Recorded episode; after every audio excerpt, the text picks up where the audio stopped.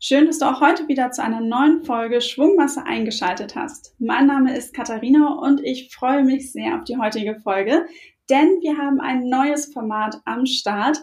Und zwar haben wir uns intern den Titel gegeben, eine Finanzheldin im Interview. Wir bekommen regelmäßig tolle Nachrichten über Erfolgsgeschichten und was, ja, was einen auch wirklich motiviert hat, loszulegen. Und wir haben gedacht, genau solche Geschichten wollen wir mal nach und nach in den Podcast bringen und fangen heute damit an, um halt auch, ja, einfach dir vielleicht auch Mut zu machen und einfach auch mal die Geschichten näher zu bringen, die wir relativ häufig lesen.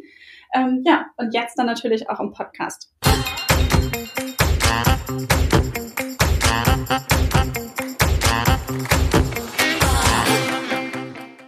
Ich freue mich, dass heute meine Leitung zu Maya geht.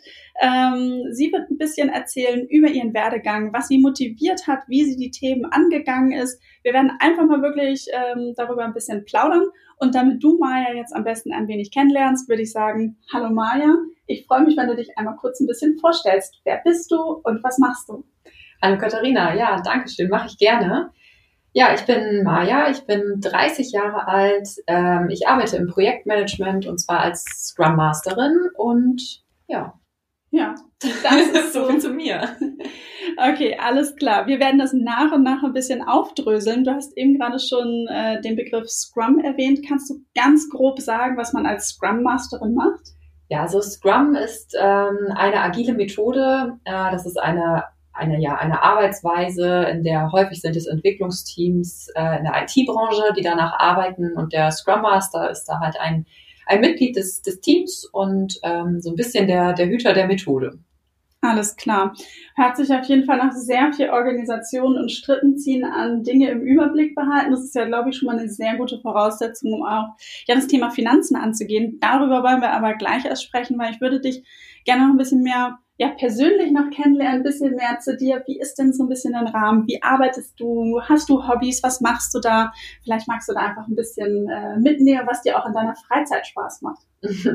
Ja, sehr gerne. Also, ähm, ja, ich arbeite natürlich äh, Vollzeit.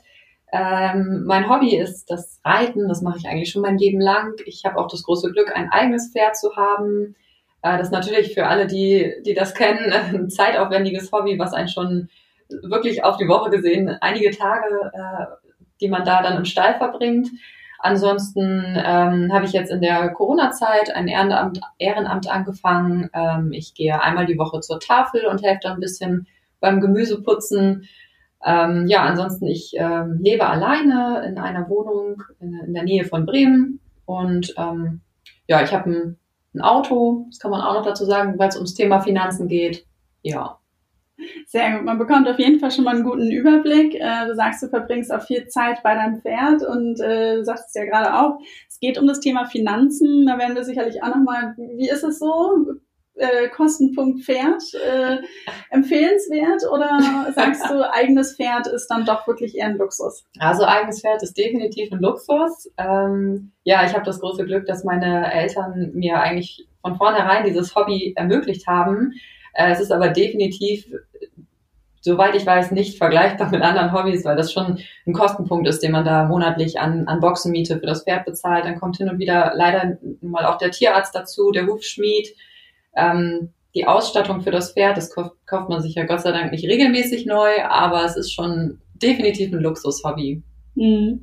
Da hast du ja schon mal so einige Kostenpunkte genannt und vor allen Dingen, was ich mir beim Pferd äh, dann auch schwierig vorstelle oder ich brauche es mir nicht vorstellen, ich kenne es aus meiner eigenen Vergangenheit auch. Ja, ich ähm, hatte auch das Glück, mit vielen Tieren aufzuwachsen, vor allen Dingen auch Pferden. Äh, da kann man auch nicht immer so planen. Also wenn das Pferd krank ist und der Tierarzt kommen muss, dann muss der halt kommen. Das äh, richtet sich dann nicht unbedingt nach meinem Budgettopf oder Haushaltsbuch. Ähm, aber lass uns doch mal so ein bisschen vorne anfangen. Finanzen. Welches Thema hat ähm, ja, Geld, Finanzen für dich und ähm, war das schon immer ein, ja, ein Thema, worüber du viel gesprochen, nachgedacht hast? Also ähm, das Thema Finanzen hat bei mir schon einen hohen Stellenwert, das muss ich sagen. Also ich weiß, dass das wichtig ist, dass man darauf achtet, dass man nicht mehr ausgibt, als man einnimmt.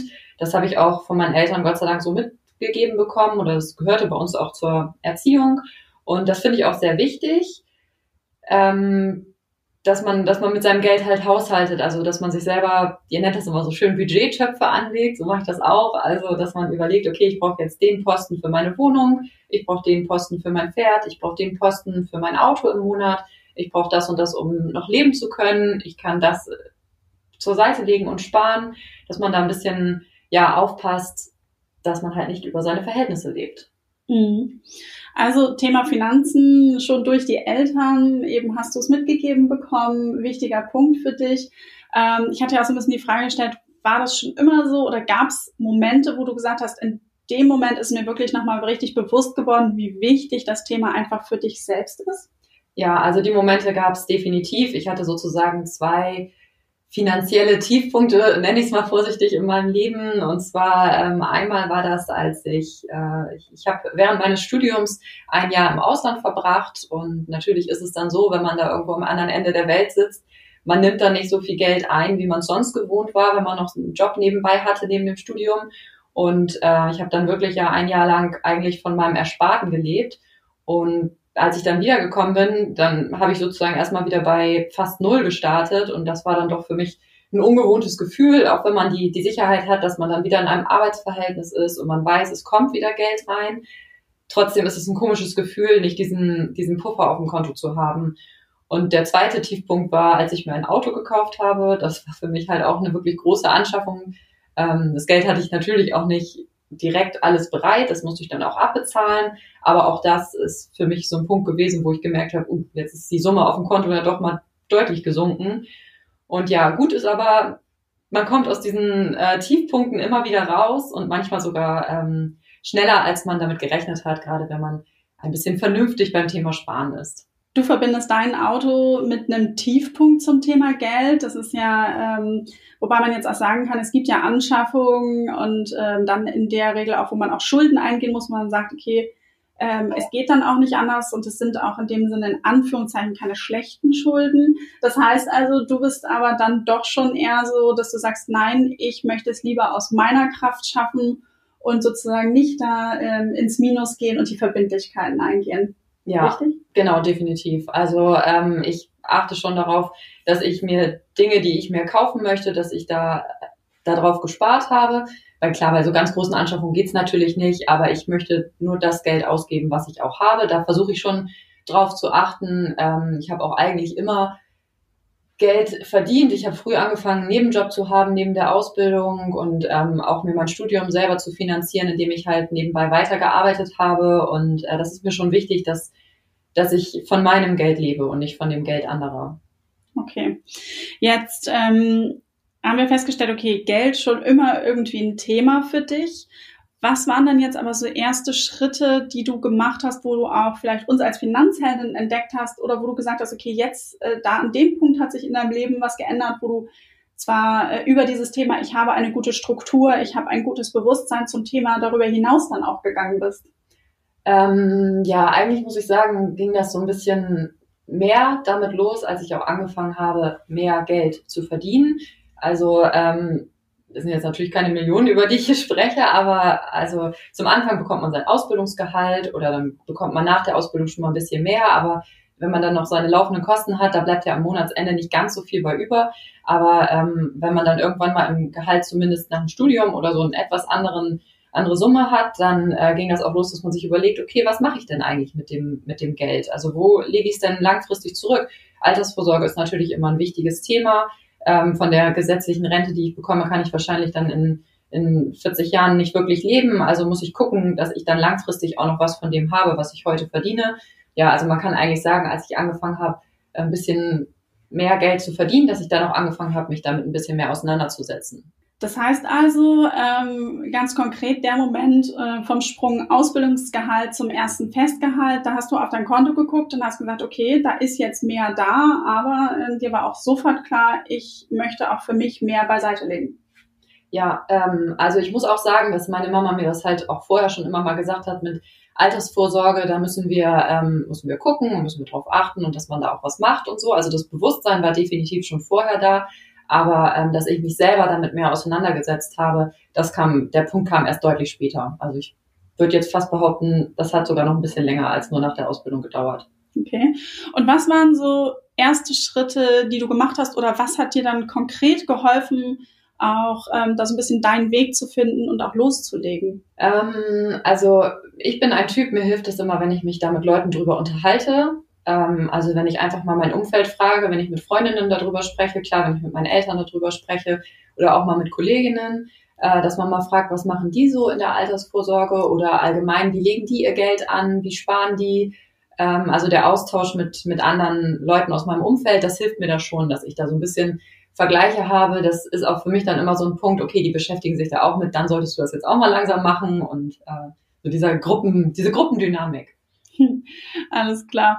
Und ähm, über diese Gruppendynamik hat sich dann ja auch bei dir was verändert. Ähm, ich, wir haben im Vorgespräch ein bisschen gesprochen. Du hast gesagt, okay, du hast im Laufe der Zeit, wo du dich mehr mit dem Thema Finanzen beschäftigst, du hast deine Sparrate erhöht, du hast mittlerweile auch ein äh, höheres Gehalt, ähm, was du bekommst. Aber fangen wir mit dem Thema Sparrate an. Magst du mal so ein bisschen erzählen, ähm, wie viel Prozent circa vom Nettogehalt ähm, du so anteilig wirklich für dich langfristig zurücklegst oder was für eine Systematik du da auch so ein bisschen hast? Magst du uns das ein paar Einblicke geben?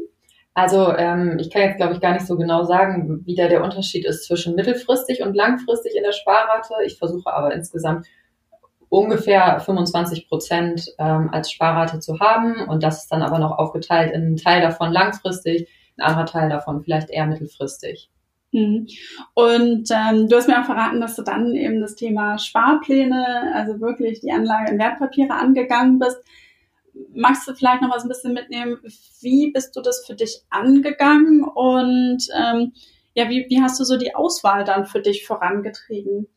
Ähm, ja, also tatsächlich muss ich sagen, ich bin bei den Finanzheldinnen ja schon auch ein, ein längerer Follower und ähm, finde euren, euren Blog und eure Homepage dazu ganz cool, weil man da in einfachen Worten Dinge erklärt bekommt. Müsste ich sonst auch erstmal länger googeln und mir zwei, drei verschiedene Artikel durchlesen und dann, ja, weiß ich es dann am Ende wahrscheinlich immer noch nicht so genau. Naja, und dann bin ich natürlich, ich bin auch bei der Comdirect Bank ähm, und habe dann gedacht, naja, dann mache ich das jetzt einfach mal hier und guck mal, wie kann man das da machen? Ach, da kann ich das direkt bei meinem Depot einstellen und so. Also es ist ja eigentlich ganz, ganz praktisch und auch ganz einfach.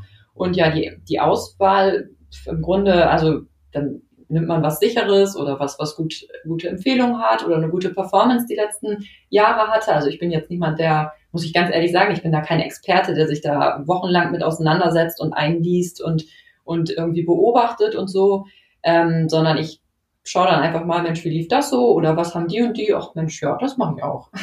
Okay, das heißt also, ähm, du hast dich bei uns schlau gelesen, du hast dir dann die Möglichkeiten in deinem Depot angeguckt und ähm, bist dann auch mal in Anführungszeichen mutig vorangegangen und hast gesagt, so ich probiere das jetzt mal aus. Ähm, hast du dann direkt mit, ähm, ja, mit einer, mit einer, hast du mit einer kleineren Sparrate losgelegt, um erstmal auszuprobieren oder hast du vielleicht auch erstmal Musterdepot gemacht? Weil das sind immer so die Fragen, die wir von vielen bekommen. Ja, wie fange ich denn jetzt wirklich an? Eine Sache, die ich halt wirklich gut finde, wie du gerade gesagt hast, du hast es dann einfach mal ausprobiert. Und mein Credo ist ja auch ganz häufig, also ich habe mir schon schlechtere Dinge für 25 Euro im Monat gekauft, gerade wenn es um das Thema Sparpläne geht. Also wirklich mal loslegen, ausprobieren, sich mit der Oberfläche vertraut machen. Ähm, aber ja, wie war das bei dir? War das dann direkt, äh, warst du sozusagen direkt ganz klar und hast gesagt, ich habe meine Sparrate XY ähm, in der Summe ähm, und hab, hast die dann komplett gleich angelegt oder hast du erstmal mit Musterdepot äh, gestartet oder einer kleineren Summe? Äh, nee, ich habe direkt gleich losgelegt. Okay. Also es war dann halt eine kleinere Sparrate. Man kann ja da schon mit 25 Euro im Monat anfangen. Und ähm, also ich habe halt eine kleine Sparrate genommen und dann ja, einfach direkt losgelegt und man kann sich das ja ganz einfach eigentlich, ich habe die App dazu auf dem Handy und da kann man ja regelmäßig reinschauen, wie so die Performance ist und wenn, wenn man da dann ein gutes Gefühl hat, dann erhöht man vielleicht die Sparrate mal leicht und wenn man nicht so ein gutes Gefühl hat, dann nimmt man vielleicht nochmal was anderes dazu oder wechselt, das ist ja alles relativ einfach und ähm, ja, so habe ich damit angefangen, selbst aktiv zu werden. Genau, aber du hast sicherlich ja auch in dem Prozess äh, dir Gedanken gemacht zu deinen Zielen und äh, was für ein Risikotyp du bist. Also hast du wirklich nochmal so die Punkte mh, hm, für dich abgearbeitet, die wir Finanzhelden ja auch immer so durchgehen. Also so zum Beispiel Thema Haushaltsbuch, was für ein Risikotyp, äh, Ziele bestimmen. Wie, ähm, wie bist du da so ein bisschen in der Struktur rangegangen? Ja, also tatsächlich habe ich angefangen mit einem Haushaltsbuch. Also ich habe über mehrere Monate hinweg, das mache ich jetzt aktuell nicht mehr, ich habe über mehrere Monate hinweg mir aufgeschrieben, wo gebe ich Geld für was aus. Also auch tatsächlich kaufe ich mir mal am Bäcker für 1,50 Euro ein Brötchen oder was habe ich im Supermarkt ausgegeben, wie oft gehe ich dahin und so. Und dann habe ich mir daraus eigentlich meine Budgettöpfe auch zusammengeschustert. Also im, im Durchschnitt einfach geguckt, auf die letzten Monate dann verteilt, wie viel Geld gebe ich denn im Durchschnitt fürs Einkaufen, für Lebensmittel aus, wie viel Geld gebe ich denn im Durchschnitt fürs, fürs Essen gehen im Monat aus, also fürs Auswärtsessen. Und ähm, das mache ich jetzt auch noch heute, dass ich dann alle paar Monate mal schaue, passt das noch oder hat sich da irgendwie ein bisschen was verändert? Muss man da irgendwie mal 50 Euro mehr oder weniger machen bei dem einen oder anderen Budgettopf? Ähm, ja, so bin ich das ganze Thema angefangen, um überhaupt erstmal zu gucken, was für Geld habe ich denn überhaupt im Monat zur Verfügung, was ist da, ähm, was bleibt davon über. Ich finde mal, Risiko ist ein schwieriges Thema, weil auf der einen Seite natürlich möchte ich am liebsten hundertprozentige Sicherheit. Ich will ja kein Geld verlieren. Ich weiß aber selber, wenn ich eine Geldanlage habe mit hundertprozentiger Sicherheit, dann ist die Rendite nicht ganz so hoch.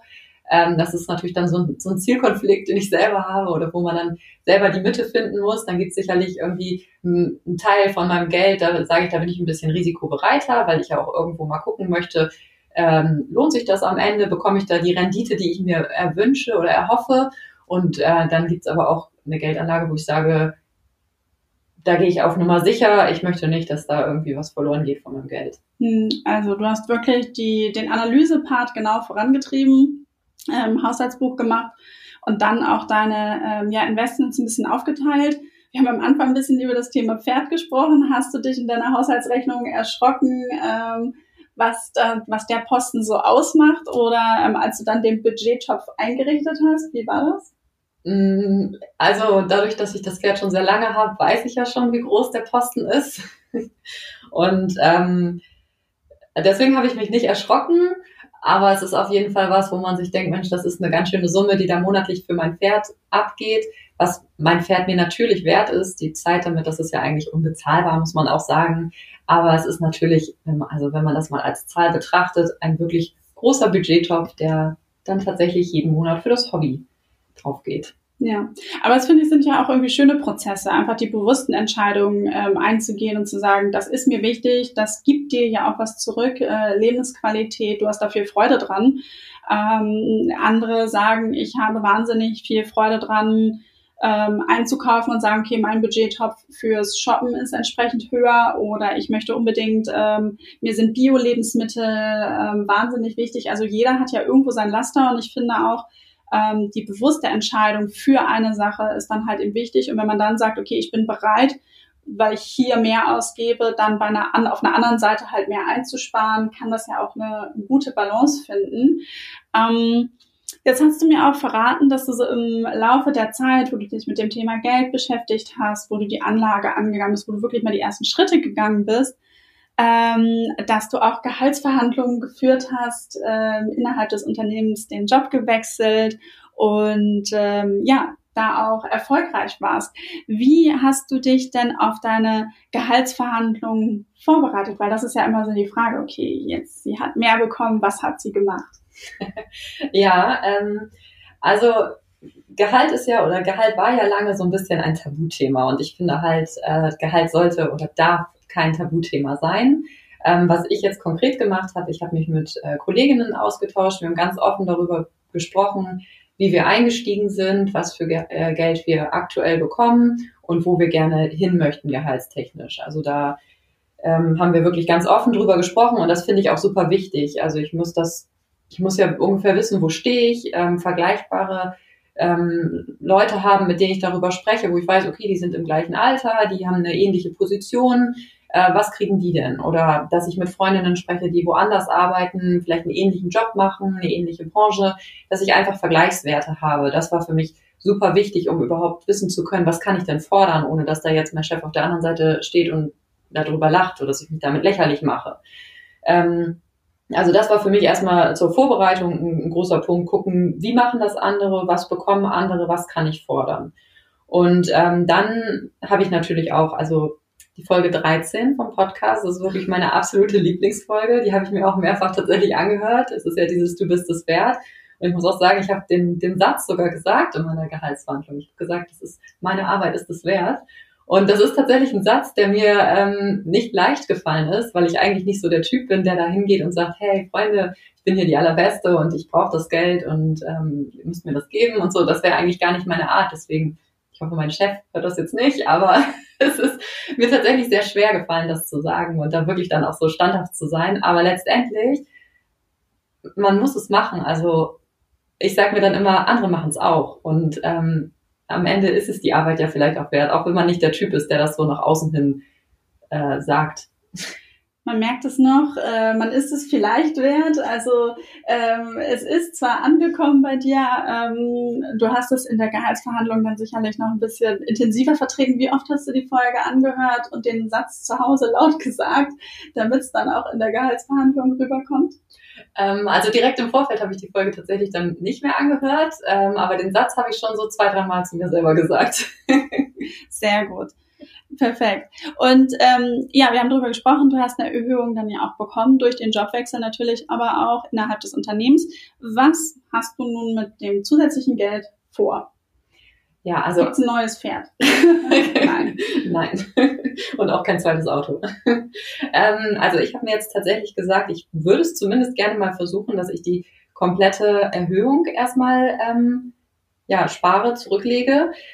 Ähm, da ich, ich ja auch mit meinem alten Gehalt normal über die Runden gekommen bin, ist es ja jetzt nicht so, dass ich darauf in meinem täglichen Leben angewiesen bin.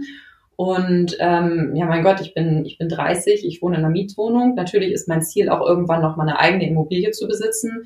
Und auch dafür braucht man ja ein gewisses Eigenkapital, ein gewisses Startkapital. Und äh, auch gerade dafür, das wäre dann ja so eine mittelfrist, mittelfristige ähm, Sparziel. Und auch dafür habe ich gedacht, kann man ja ruhig mal jetzt auch ein paar Monate vielleicht die Sparrate etwas erhöhen. Mal gucken, ob es dann auch alles klappt. Alles klar. Das hast du mir schon meine nächste Frage quasi vorweggenommen, was du äh, dann noch in finanzieller Hinsicht dir auch noch vorgenommen hast. Also äh, wirklich Thema, das mehr Geld jetzt beiseite legen, Immobilie vielleicht mal angehen. Ähm, finde ich spannend. Vor allen Dingen finde ich es dann auch so schön, dass du eben auch mit uns die Punkte dann einfach teilst, weil ähm, es sind ja die Geschichten, die uns dann immer auch erreichen, wo man sagt, okay, ich, ich habe irgendwie diesen Schubs bekommen durch die Community bei den Finanzheldern. Du hast gesagt, du folgst uns schon ähm, lange. Ich glaube ja sogar schon Anfang 2018 gleich, wo wir gestartet sind. Äh, freue mich natürlich sehr. Aber da würde mich auch jetzt wirklich nochmal interessieren, welche Formate von uns kennst du am meisten, am besten und welche haben dir vielleicht auch in deiner Entwicklung so ein bisschen geholfen oder wo hast du gesagt, okay, da habe ich mich wiedergefunden, da habe ich mich abgeholt gefühlt? Ja, also ähm, natürlich bin ich bei Instagram, sage ich mal, am aktivsten bei den Formaten und die Stories äh, durchklickt. Das ist schon was, was, was für mich einfach einfach zu konsumieren ist. Ähm, ansonsten bin ich ein absoluter Podcast-Fan, äh, deswegen höre ich auch eure Podcasts sehr gerne. Am liebsten tatsächlich da auch die Wissensformate. Ähm, ja, das sind auf jeden Fall meine Top 2. Den Finanzplaner habe ich jetzt natürlich als, als Fan mir auch äh, gekauft, den finde ich auch schön, aber meine Top 2 sind Instagram und der Podcast, definitiv. Okay. Und gibt es Formate, ähm, wo du sagst, das würdest du dir noch von uns wünschen oder äh, das fehlt dir vielleicht auch noch? Tatsächlich. Das können wir besser machen. Ja, konkret ist das jetzt so schwer zu sagen, aber ich war letztens irgendwann mal vor ein paar Wochen in einem Live-Talk und da kam dieses Thema Community noch mehr oder anders aufleben lassen. Also, dass man da so, so Gruppen sich gründen, weil ich eben halt gerade dieses Thema über Geld sprechen, über Geldanlage sprechen, über Gehalt sprechen. Das, ähm, vielleicht gibt's halt Leute, die würden das gerne tun, aber haben in ihrem direkten Umfeld so niemanden, mit wem sie das Thema so direkt besprechen können und dass man irgendwie noch aus dieser Community noch anders Kontakte generieren könnte. Das ist natürlich auch gerade schwierig, weil es keine vor Ort Live-Events gibt, aber ähm, irgendwann wird das ja hoffentlich wieder möglich sein. Das wäre vielleicht noch mal eine Sache, wo ich sagen würde, das wäre cool. Ja, also vielleicht sollten wir dann äh, in Bremen und Umgebung starten mit einem kleinen Chapter, wo du dann mal einlädst, wenn es dann wieder möglich ist. Ähm, auch ich muss sagen, ich vermisse unsere Afterworks, die wir ähm, ja bisher auch in den großen Städten hier abgehalten haben, äh, sehr. In Hamburg, München, Berlin, Stuttgart irgendwie unterwegs. Aktuell in diesem Jahr dann ja leider alles nur digital. Alles Vorteile, ähm, weil mehr Menschen daran teilnehmen konnten. Man konnte sich danach auch nochmal ansehen, aber auch Nachteile, weil der persönliche Kontakt einfach fehlt. Aber ich glaube, dieser Impuls, den du gerade gegeben hast, dass man sich auch nochmal in kleineren Gruppen trifft, um auch wirklich nochmal individueller zu sprechen, ähm, finde ich auf jeden Fall gut und nehme ich mit. Maja, äh, vielen, vielen lieben Dank äh, für deine ganzen Punkte, dass du das auch mit uns offen geteilt hast. Aber bevor ich dich aus dem Gespräch entlasse, ähm, habe ich noch die Frage an dich. Was würdest du jetzt unseren Hörerinnen und Hörern irgendwie wenn sie wenn Sie gerade noch am Anfang stehen und sagen, okay, ich beschäftige mich zwar mit dem Thema Finanzen, aber so richtig diesen ersten Schritt auch ähm, meine langfristige Planung anzugehen, äh, den ersten Schritt in die Anlage mit Wertpapieren, den habe ich noch nicht gemacht. Was ähm, vielleicht auch so aus dein, deiner eigenen Erfahrung oder so jetzt rückblickend, was glaubst du, äh, was möchtest du damit geben? Mhm, ja, also ich glaube, mein Tipp ist da bei der Sache einfach immer, sprecht darüber, sprecht mit jemandem, dem, dem ihr vertraut darüber, sprecht mit jemandem, mit dem ihr gerne sprecht. Wenn, wenn das da für euch so niemanden gibt, dann sprecht mit jemandem darüber, der vielleicht eine neutrale Person ist für euch. Ähm, also das ist ein Punkt einfach, der mir hilft, mich darüber auszutauschen und zu reden, was machen andere, kann ich mich davon inspirieren lassen, gerade wenn ich vielleicht nicht so unbedingt die erste gute Idee habe, vielleicht jemand, der mit irgendeiner Geldanlage schon gute Erfahrungen gemacht hat oder der sich irgendwo gut beraten fühlt, von mir aus auch gerne sowas aber sprecht über Geld, sprecht über das Gehalt. Finde ich einen schönen Abschlusssatz. Vielen lieben Dank, Maja. Und ähm, ja, ich hoffe, dass dir, liebe Hörerin, unsere Folge ähm, eine Finanzheldin erzählt gut gefallen hat. Ich würde mich freuen, wenn wir dieses Format regelmäßig mal einführen können und unterschiedliche Finanzheldinnen, die uns begleiten, äh, ja hier auch im Podcast begrüßen können, dass sie einfach ihre Geschichte mal erzählen um andere zu inspirieren und auch um zu zeigen, dass wir alle vor ähnlichen Herausforderungen stehen und einfach ein bisschen was mitzunehmen von dem Weg der anderen. Maja, noch einmal vielen lieben Dank für das Gespräch und noch einen schönen Tag. Ja, danke schön, dass ich hier sein durfte. Tschüss, tschüss.